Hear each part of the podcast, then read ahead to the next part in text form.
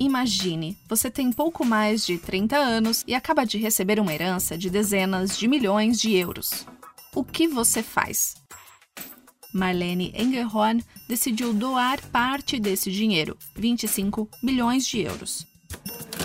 Ela faz parte de uma nova geração de jovens herdeiros que atuam ativamente para aumentar a tributação sobre a riqueza e a herança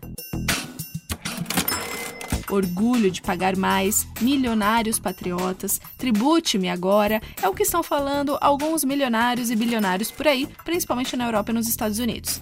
Parece óbvio, quem é super rico deveria pagar mais impostos. Mas será que é tão simples quanto parece?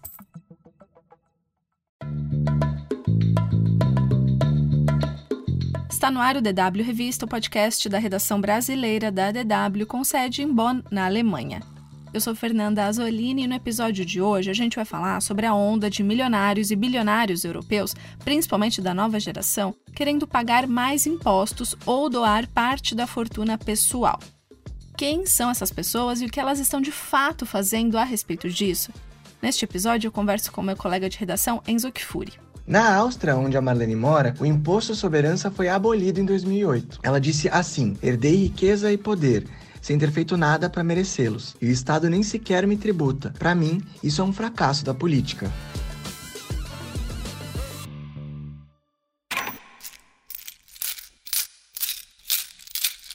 as fortunas dos cinco homens mais ricos do mundo mais do que dobraram desde 2020 enquanto 5 bilhões de pessoas ficarão mais pobres. É o que foi publicado recentemente num relatório da ONG de combate à pobreza Oxfam. 74% dos super ricos apoiam pagar mais impostos sobre suas fortunas para ajudar a combater a crise no custo de vida e melhorar os serviços públicos. É o que revelou um levantamento realizado pela instituição de pesquisa Servation a pedido do grupo Patriotic Millionaires dos Estados Unidos. A pesquisa entrevistou mais de 2.300 pessoas em 20 países, cada uma com mais de um milhão de dólares em bens de investimentos, excluindo as próprias casas, o que as coloca entre as 5% mais ricas do mundo. O que alguns desses super ricos reconhecem é que o modelo tributário atual é tão conservador que serve apenas para deixar os ricos mais ricos e os pobres mais pobres. É claro que seria muito simplista dizer que se os ricos pagassem mais impostos, os problemas do mundo estariam resolvidos. Mesmo assim, muitos especialistas insistem que a questão tributária não deixa de ser parte de um conjunto de ações para reduzir a pobreza e a desigualdade social.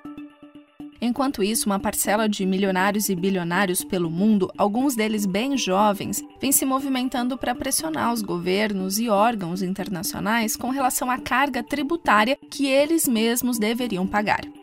Enzo, obrigada por participar do DW Revista. É, você poderia dar alguns exemplos concretos de pessoas que atuam ativamente para aumentar a tributação sobre a riqueza e a herança? Oi, Fernanda. Eu separei dois nomes aqui. A primeira pessoa é a Marlene Engelhorn, que você falou no começo desse episódio. Ela tem 31 anos, é austro-alemã e ela virou manchete faz pouco tempo quando anunciou a doação de parte da herança dela. Ela é descendente de um dos fundadores daquela empresa química e farmacêutica BASF e recebeu essa herança depois que a avó dela morreu. Na Áustria, onde a Marlene mora, o imposto sobre herança foi abolido em 2008. Aí ela herdou dezenas de milhões de euros e decidiu doar parte desse dinheiro, 25 milhões. A Marlene até fundou um comitê que vai decidir como esse dinheiro vai ser distribuído. Ela já avisou que não vai ter voz nesse processo. Ela já deu várias entrevistas e sempre enfatiza o fato dela ter recebido uma fortuna sem nunca nem ter feito nada por isso. Ela disse assim: abre aspas, herdei riqueza e poder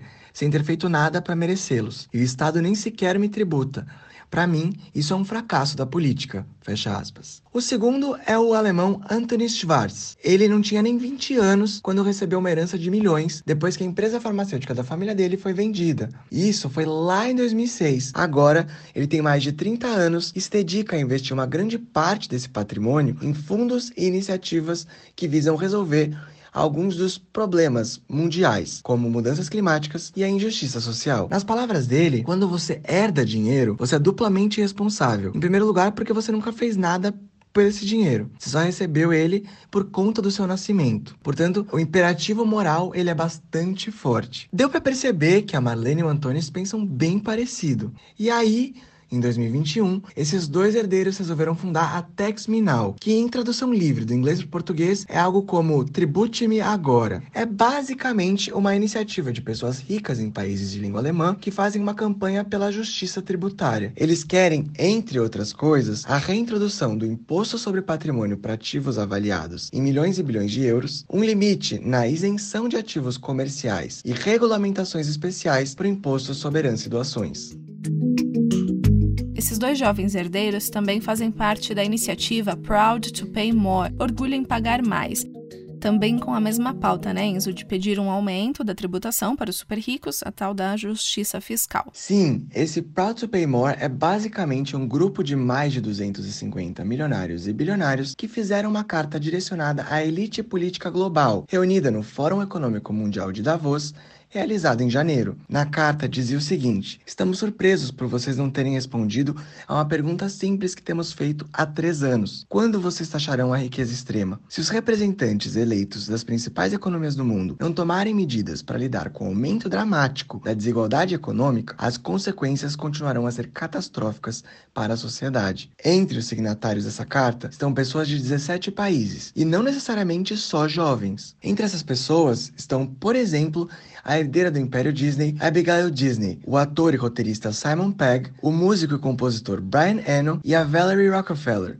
da tradicional família americana Rockefeller. Até uma curiosidade aqui, a Valerie ela é tataraneta do John D. Rockefeller, da Standard Oil. Ele foi o primeiro bilionário da história moderna. E falando em primeiros, a ONG Oxfam prevê que o primeiro trilionário deve surgir dentro de uma década. Ao mesmo tempo, para você ter uma ideia, seria preciso de mais de 200 anos para derrotar a pobreza. Imagino que quem está ouvindo a gente agora tem a curiosidade de saber se tem algum brasileiro nessa lista de milionários e bilionários que assinaram essa carta pedindo para pagar mais impostos. Tem um sim, é o João Paulo Pacífico, fundador do grupo de investimentos Gaia, que hoje investe em projetos sociais e colabora com as cooperativas do movimento do Sem Terra.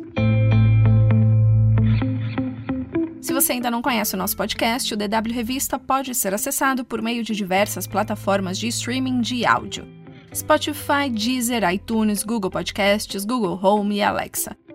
Basta procurar pela playlist DW Revista ou baixar o aplicativo Google Assistente para Android ou iOS em tablets ou celulares. Muito se discute sobre uma taxação global. O Observatório Fiscal da União Europeia fez uma estimativa de arrecadação. Se todos os super ricos do mundo pagassem 2% de impostos sobre a riqueza deles, haveria uma arrecadação de 250 bilhões de dólares por ano, para se ter uma ideia da magnitude dessa quantia, estudos recentes estimam que os países em desenvolvimento precisam anualmente de 500 bilhões de dólares em receita pública adicional para enfrentar os desafios das mudanças climáticas, por exemplo. A gente está falando aqui de um mundo hipotético, mas há uma série de entraves para que esse tipo de tributação realmente saia do papel. Hoje, atualmente, com os avanços da administração é, tributária, a grande dificuldade se torna mais no campo político do que técnico. Esse é o pesquisador Pedro Humberto Carvalho Júnior, economista do IPEA, o Instituto de Pesquisa Econômica Aplicada. A França vinha arrecadando valor até significativos é, de imposto sobre grandes fortunas, mas o primeiro ponto da agenda do Macron, em 2018, foi eliminar o imposto, é, que acabou sendo restrito a imóveis.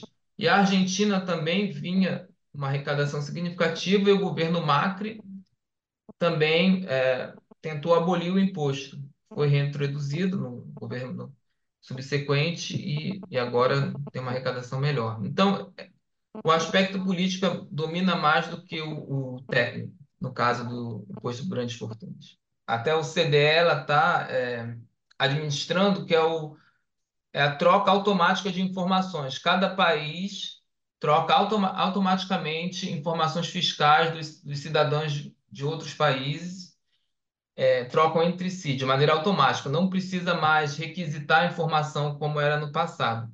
Está sendo implementado aos poucos. É, o problema é que há os paraísos fiscais, como Ilhas Caimã, Ilhas Maurícios, Panamá. Esses países não estão nesse acordo.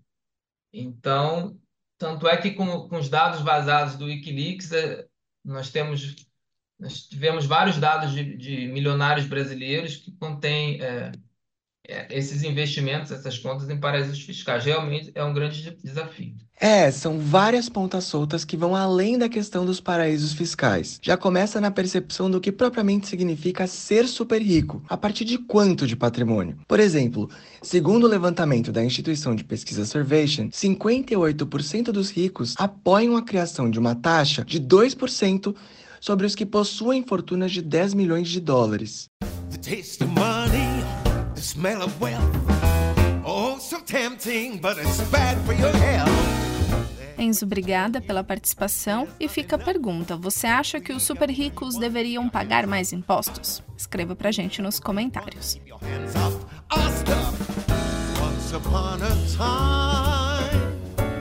We were taught to share. Episódio desta semana fica por aqui. Obrigada por acompanhar a gente e até semana que vem.